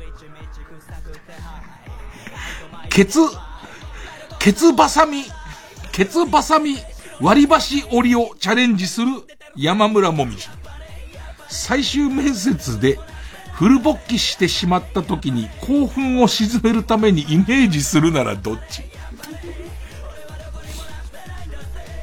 もみじで倍増の可能性もあるから。もみじで倍、あの、でも本当に思ったのは、えっと、主因を少しでも、それこそ中学生ぐらいの時に主因を少しでも長く持たせたくて、ちょっとこう、あれもよくわかんないんだけどさ、別に早く気持ちよくなって寝りゃいいだけの話なんだけどさ、あの謎の、その、主因もう早漏じゃないって思いたいから、い、行きそうになった時に、おばあちゃんの裸とか思い浮かべて長持ちさせようってするすることす、るチャレンジで、じゃあ長持ちすりゃいいんだけどさ、それでも出ちゃう時あるじゃん。ね。しばらくおばあちゃんに対して後ろめたい気持ちで生きてるっていう 数日。それがあるからね。ペンネームイエロー軍曹チ。チーズフォンデュ、バーサス、スンドゥブチゲ。おちんちんを突っ込むならどっち？もうどっちかには入れなきゃいけないって。どっちかには入れなきゃいけない。うわー、チーズフォンデュは、出した後も、ずっとまとわりついてるじゃん。入れた時に入れて熱い熱いってなったけど、抜いた時もずーっとまとわりついて、熱い熱い熱い熱いってなるじゃん。スンドゥブチゲは、そのとろみはないけど、入れた時、熱い辛い辛いってなるじゃん。ね。あの、辛味成分が襲ってくるじゃん。カプサイシン。カプサイシンって尿道通していいんだっけ？それが俺、医学的な見地からわかんない。ブラックジャックにそういう回あった？その、カプサイシンが尿道に入っちゃってピノコがアッチョンブリケっていうような回あった？それがわかんないとな、カプサイがダメだってなっちゃうとさ、むしろ体にいいんですよ、なんて吸収されてだったらいいけど。チーズフォンデュのタウチもありそうだなうん。ちゃんと考えてよ、究極の選択。桑畑理恵を、ち、チンコ、おわ、泥棒。彼女のあだ名で嫌なのはどっち？俺は鉄板で嫌なのは、えー、泥棒です。チンコは、なんかショートカット時代にチンコってあだ名になった可能性があるじゃん。そう信じ込ませることができる。ね、この子は若い時に、その髪型でいじられてチンコチンコって言われてたのがそのまま言う子がいるんだなとか、なな、その子が女の子の名前の子っぽいから、なんかそこで何かもじられてんじゃないのってなるけど、泥棒はさ、なんか通ってる可能性が大じゃん。ねだから、そこだよね。えー、ペンネーム、グリナスヘッド。チ、チャンス大城。もう中学生。付き人になるならどっち？これもう簡単ですよ。付き人になるならチャンスさんの付き人に僕なります。荷物が多い。もう中くんのは荷物が多いから、付き人あれ荷物持たなきゃいけないから、大変なんだよ。うーん。ペンネームローピッチャー。つ、通天閣。バーサススカイツリー。ミニチュアをアナルに入れて楽しむならどっち？東武ワールドスクエアのやつ借りてな。東武ワールドスクエアすいませんけど、なんつって。借りて。通天閣の方がきつい。同じ鉄骨の作りでだとすると、通天閣のあの、もっこししたところ、きついよね、やっぱりね。もう無理やりあそこ入れたところで、赤に光るみたいな、その、だ面白みとしてはさ、えー、スカイツリーは割とある先がすごい長いから、あそこをぐーって入れて、一番最後上の壁にもついちゃって、いよいよその展望台だっていうところからはもう物理的に入らないなんてなっちゃったら、楽しめはしないよね。細い棒を入れただけになっちゃうからね。えー、で、これでもうしょうがないなーなんてぐーってって戻した後についてるうんこで、懸命これをすいませんスカイツリーの先っぽのとこの溝に入ってるやつでつって。えー、ペンネーム闇の自負、つ。つもの発生が、サンシャイン池崎の清涼の人のつも。中森明菜の声量の人のつも。あー。うるせえやつも嫌だけどななんか大した手でもねえのに、もうエビゾって、つもーって言われるわけでしょ。ピンフに愛された男みたいなことを言うわけで、ピンフでしょっていう。何そんなに反り返っちゃってんだよってなるでしょ。でっかくて太い、まな板より太くて長い先天棒とかこうやって持ってるわけでしょ。もう声量と関係ねえからじゃん。中森明菜が、って言って、ねえ、つもって言って、岡部さんが困るぐらいの音量で、つもって言って、次のやつがもう弾いちゃって、ってなっちゃうじゃん。そのトラブルもあるから、もうどっちも嫌ですよね。適正な音量で言ってくんないと。えー、ペンネーム北あかりの目覚めって、よく聞いてくださいね。電気うなぎ。バーサス。少しだけ電気を帯びた荒俣博士。一緒にお風呂に入るならどっち？なんでさ、こう、同じ項目に入れようとしたのかな？そういうことで荒俣さんに電気を流す必要があったかどうかだよね。荒俣さんと電気うなぎだけで比べればいいじゃん。なのに、荒俣さんに少量とはいえ、電気を何ボルトか流したわけだよね。ビリビリっていう。荒俣さんすいません。えっと、一応そういう台なんで、つってちょっと流してるわけだよね。それが許せないよ。荒俣さんみたいな温厚な動物に。たとえ少しとはいえ電気を、いたずらに電気を流したことが許せないよ。うーん。絶対あの鼻の横のほくろのが光ってるわけでしょ？ピカーって光ってるわけよ、少し。うん。ペンネーム肉まん男は、これ、わかんなくなっちゃったな、と。とんがりコーンを食べるならどっち ?A、口から。B、ケツから。どっちもクソもねえんだって。どっちもクソもねえんだって。口から食うもんなんだって。もう、だからみんなその選択肢に口からが入ったら口からなんだって。全員が。鼻からとケツからならまだしも。口からが入ってたら口からだよ。んうん。ラストかな。ヒメルテア。と。どちらをラジオ番組のアシスタントとして起用する？言葉が聞き取りにくい天竜源一郎。バーサス、眠いので帰らせてくれという小倉優香。朝の番組はいいんでしょ ねえ。朝番組だったら小倉優香、ね、別に眠くないだろうから、その眠くて帰りたいんだったら、なんかわかんない健康的な生活がしたいんでしょね。だからもうそれでいいんじゃないですかね。天竜さんに、だしかもさ、メインパーソナリティ天竜さんならいいよ。天竜さんが、その、プロレスの頃とかすごい喋って、で、俺とかがよ、その言ったことをリピートしながら聞き返したりできるけど、アシスタントでしょ？アシストは無理だよ。アシストのアシストがいるから。ということで。えー、帰ってきた究極の選択カルタに対してはこちらベジタボーカルタ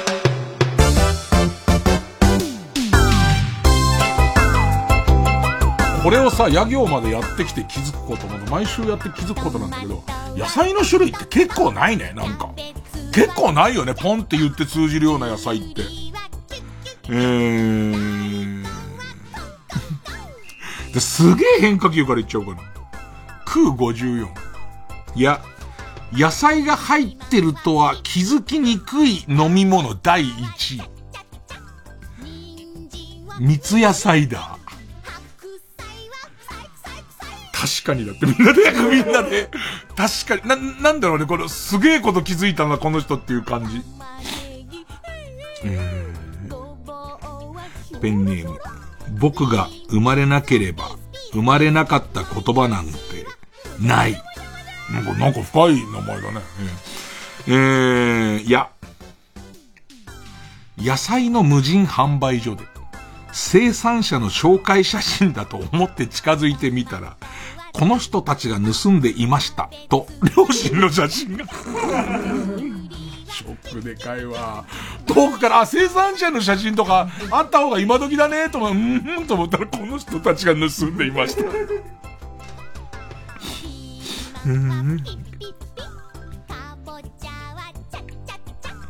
ペンネーム北あかりの目覚め。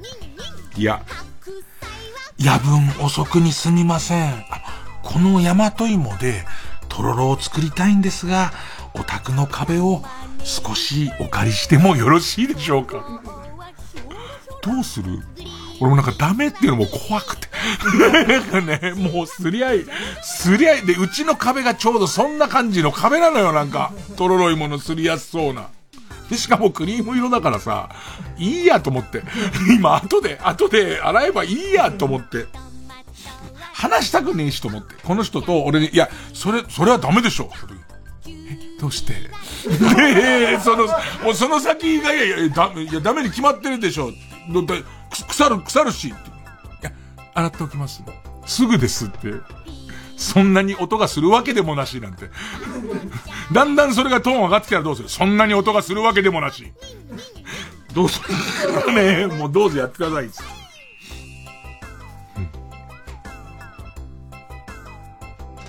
ペンネームブラックドラゴンズ。いや、安田美沙子が収穫した、したら、それはもう立派な京野菜やだ。クレソンでもね。もう安田美沙子がもう収穫しちゃったらもうそら、それは京野菜や。ペンネームみじんこ35。いや、役員、役員のメンバーは、軍手の色が違う芋煮会で何生きてんだよ。あ、すいません。あの、ごめんなさい。あの、黄色の、あの、ゴムの軍手は役員だけなんで、なんつって。はいはい、なんつって。うん。ペンネーム。けだるま地獄。いや、やすこが、はい、はいと言いながら、僕の口にオクラをねじ込んでくる陰夢。お前のジャンル分けがおかしいわけじゃないそれは。それを陰夢っていうずーっと、はいはいって言いながら、やっと食い終わった次々と入れてくるわけでしょ。それを、うわー変な陰夢見た。変な陰夢見たっていうお前の評価とお前のガッチガチの股間がおかしいんだよ。んペンネーム、鈴木 M。やや落ちてきている芸能人を並べて、野菜ソムリエ資格者かどうかを次々と判断していく、野菜ソムリエソムリエの資格取得試験。なんか、えっ、ー、と、若い頃そこそこグラビアで売ってきたけれども、えっ、ー、と、妙齢、妙齢って言い方合ってんのか？まあ、30代になってきましたよっていう人を一人ずつ、えー、持ってる。持ってない。持ってる持ってる持ってないみたいのをスピードで行くんだら、ちょっと待て、一時アスリートと付き合ってた時に取ったみたいな話してた気がすんな、こいつみたいな。でも結果アスリートと結婚して持ってる。みたいな、それをこう当てていくっていう。ペンネーム青いミカ。いや、野菜くんって名乗ってる人絶対いるんだろうなと思って一応調べてみるといたら野菜くんいるんだ。野菜くんいそうだね。何までいるんだろう歴史くんもいるもんね。なんかその、そのジャンルに詳しい人を、くんつけてる人、もうさ、野菜くん、鳥くんもいるもんね。鳥くん俺一回け、その、えー、っと、共演したことあるけど、どこからすごく面白いのかな両生類くんとか。そんなに分けてんだみたいな、両、両生類くんとか、なんかそう、もう、えー、コモドオオトカゲくんみたいな。一種やんかみたいな、もうやつ、どこから面白くなんだろう。あとは、棒、棒くんね。ね 棒っていうジャンルなんだっていう、もう。うん、えー、ペンネームみじんこ35。いや、野菜ソムリエの他にどんな資格持ってんの？弁護士と？医師免許そう。そうだね。そう、これかっこいいね。俺らみたいなひねくれてる人間が、なんかこう野菜ソムリエの免許みたいのを下に見てるときに、おいおいおい、わかりました、野菜ソムリエの方が何持ってんですか、はい、弁護士と、はい。医師免許も。そうですか。ペンネームかば焼きさんだよ。いや、ヤングコーンを噛まずに食べて、消化されなかっただけなんです。あの、決してあの、下から入れたわけではなくて、あの、急いで食べたからかな？急いで食べたからか、出口のところまで全く えー、ペンネームボブサップや、弥生県の漬物を野菜にカウントし始めたらもうそれはおしまいだよ。野菜食べてます食べてます。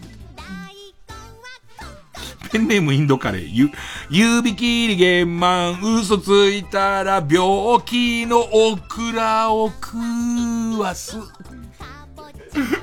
なんだろう、あの、針千本より、なんかやるんじゃねえかっていう、こいつ、なんかすごくリアルなところを言ってきたなーなんつって。こいつんちの裏庭に家庭菜園があったことが思い出したりとかして、うわ、病気のオクラ食うのすげえやな。腐ったじゃないんだよ。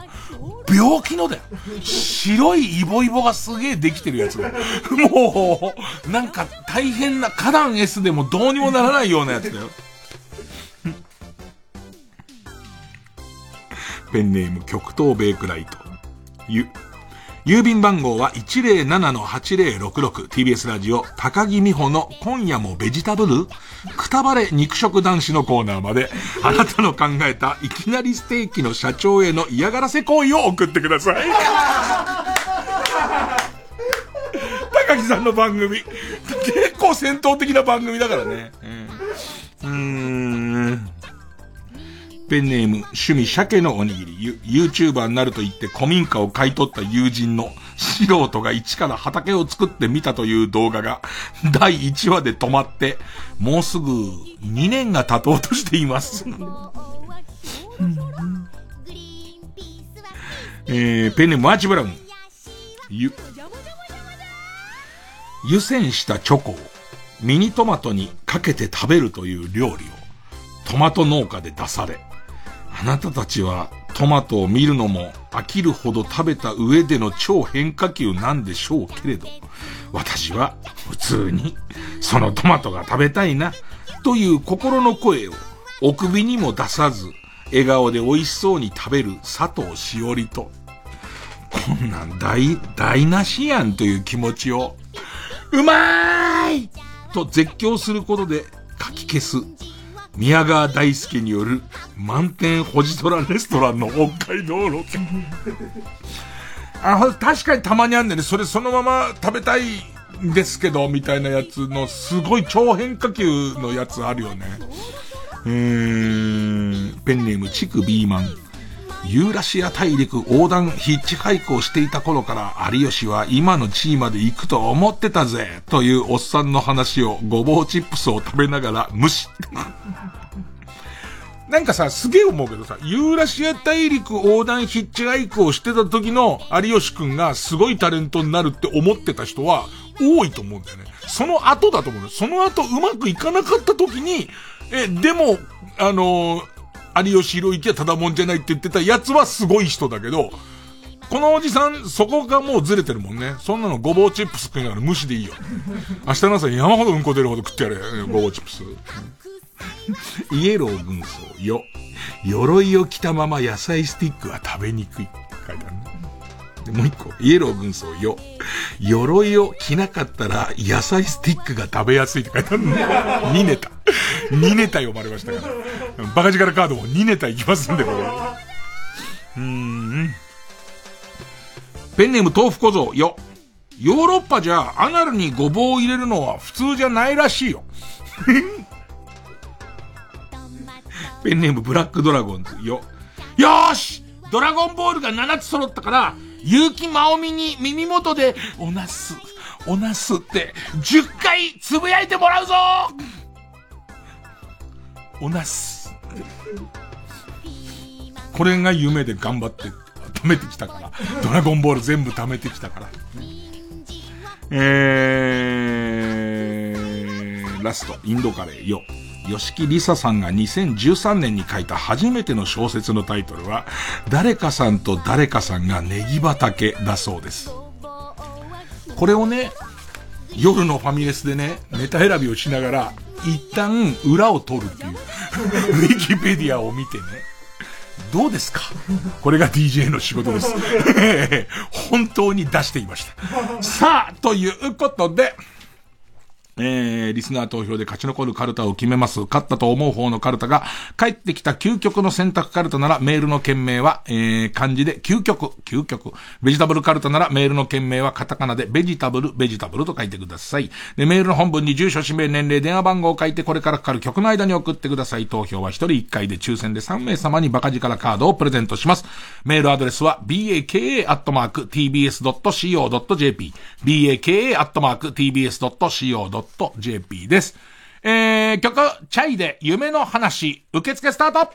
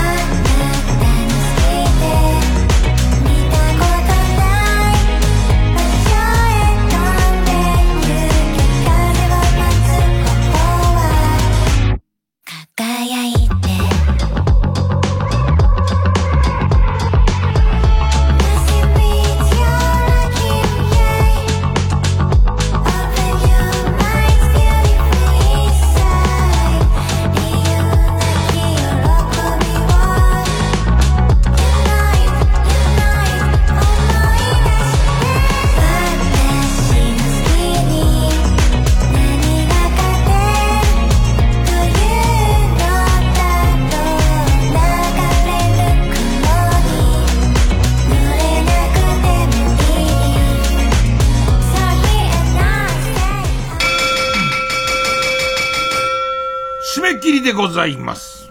結構差がついた。帰ってきた究極の選択カルタ382票。ベジタブルカルタ463票。勝ったのはベジタボーカルタわあ、ベジタブルカルタのラ行大変そうだね。相当、こう、技がいるっていうか。ラ、ラリルレ、ルッコラ。ルッコラ。えっ、と、あとなんかな、ロ、ロ、ロ、あの変な、ぐるぐるぐるぐるって、ロマ、ロマネコンテじゃなくて、えー、ロマネスコ。レ、レタス。あるな、おい。いや、あるわ。むしろここまで来たんだ。自分のとこまで。えー、ということで、ベジタブルカルタはラ行です。で、帰ってきた究極の選択カルタはいい形いっぱい出たんですけどね、えー、予選ブロック戻ります。引き続き他行の募集になります。さあ、ここにチャレンジするのはこちら。天才、いつもここからカルタ。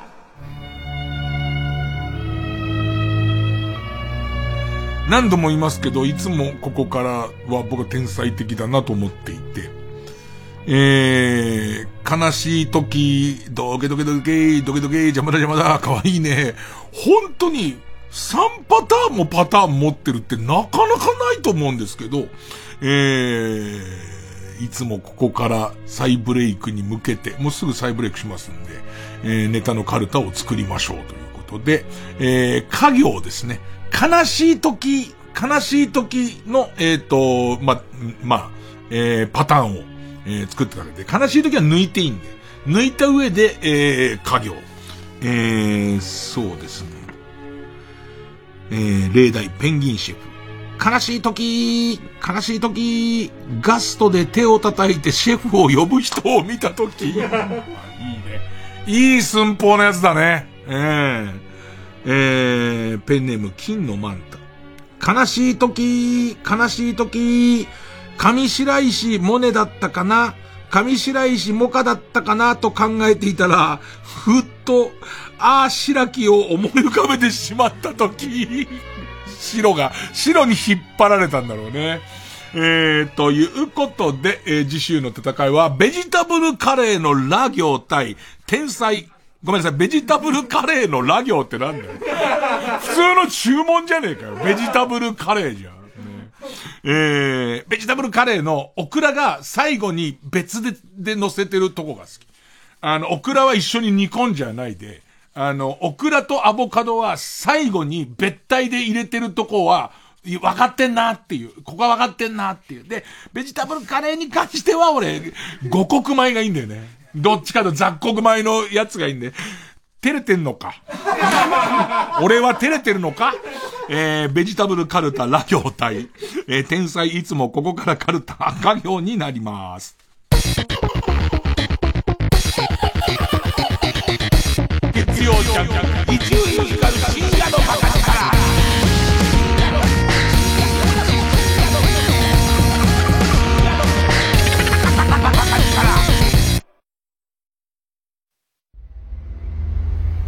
東京行ったら何すんだよビッグになりてんすよ。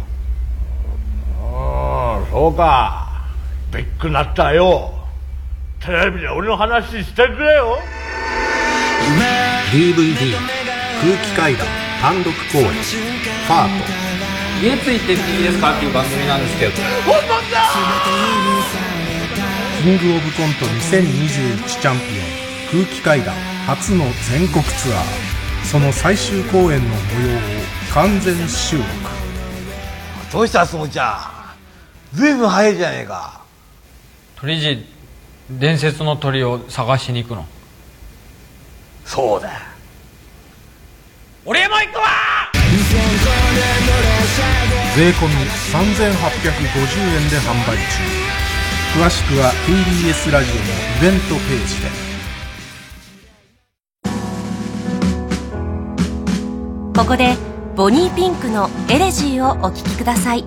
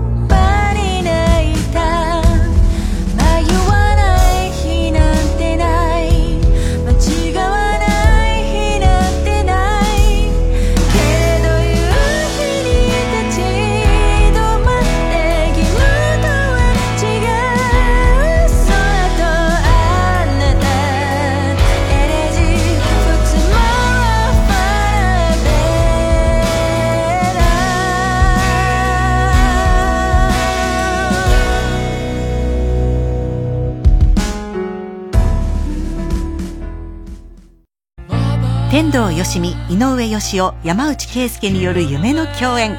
TBS ラジオ公演スーパーボーカルトリオコンサート。9月14日水曜日東京国際フォーラムホール A で開催。日本を代表する実力派スーパーボーカリスト3人が集結。山内圭介がミュージカルに。天童よしみがロックオペラに。井上芳雄が演歌拳に挑戦。3人によるミュージカルメドレーも必聴。一体どんな音楽が生まれるのか。音の新世界。あなたもきっと感動と奇跡の目撃者になる。詳しくは TBS ラジオホームページのイベント情報をご覧ください。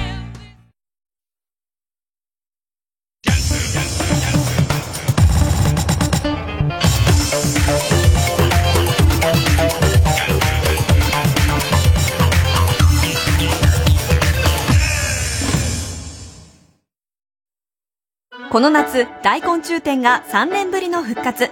今年のテーマは、知ってびっくり、昆虫のすごい世界。世界の昆虫を生態展示や標本でじっくり観察。VR によるトンボの世界も体験しよう。TBS ラジオ主催、大昆虫展 in 東京スカイツリータウンは、東京スカイツリータウン空町5階、スペース634で開催中です。詳しくは TBS ラジオのホームページ、イベント情報をご覧ください。相川翔です大昆虫展 in 東京スカイツリータウンは9月4日まで開催中。みんなカブトムシたちに会いに来てくれ。よろしく。TBS ラジオ905954毎週金曜夜12時からのマイナビラフターナイトでは今注目の若手芸人を紹介していますゴジラとメカゴジラだバカダブルパチンコマイナビラフターナイトは毎週金曜夜12時から TBS ラジオジャンクこの時間は小学館中外製薬マルハニチロ工場ワークス他各社の提供でお送りしました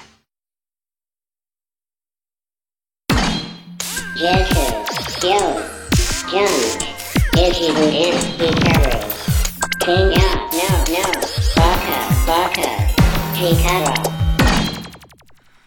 小耳にねじ込めは読まないとすぐ旬を過ぎちゃうからね。ペンネーム、チャック・ザ・ジッパーさん。ご本人のツイート。え稲川淳二さんのツイート。稲川淳二が俳句協会から夏の季語に認定された。おー。いいけど、稲川淳二ね、もう真ん中しか、真ん中しか入んないけどな、稲川淳二ね。あ、そうですか。ね。ペンネームトペスイシーダ失敗。SF 作家星新一の名を冠したコンテスト、星新一賞の応募資格に、人間以外人工知能等の応募作品も受け付けます。ただしその場合は連絡可能な保護者もしくは代理人を立ててください。人工知能をどのように創作に用いたのかを説明していただく場合があります。人工知能を制作に、創作に用いた場合でも審査に影響することはありません。またその情報は審査期間中は審査員へ明かされませんとありました。とても SF っぽい。なんか、星新一スピリットトにはすごく合ってる話だと思うけど、実際さ、その AI っていうものがどうやって文章を組み立てるかによって、なんか今までのすごい星新一賞の作品を食わせていった場合には、な、なんかちょっと違うような気はするし、でもなんか、シャレっていうか、備えとしては、星新一さんらしくていいかな。あとは例の先週喋った、あの、ライブアライブっていうゲームかなり進めてて、やっぱテンポ感とかは、まあ昔のゲームだなってあるんだけど、意外面白くて、キャラクターがいっぱい出てくるんだ、8人が出てくるんだけど、8人の名前を自分で変えられるんだ。それを変えすぎちゃって、あの、他の人ともう話が通じない。えー、パフィー好き好き丸と、うんばばためぞうが、今一緒に頑張ってるんだけど、多分、やってる人でも、んパフィー好き好き丸ってなってると思いますけどね。あと、恥骨粉砕剣老子っていうのも言いますけど。えー、ただゲームとしては、割とおじさんには面白いです。世界の歌姫、歌のライブが、ついに始まる。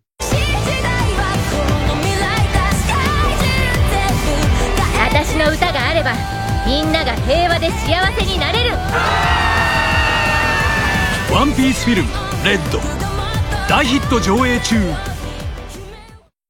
TBS ラジオ公演立川志の輔一門吹き寄せの会全員参加の3時間10月4日昭和女子大学瞳記念講堂で再び開催チケットは各プレイガイドで販売中。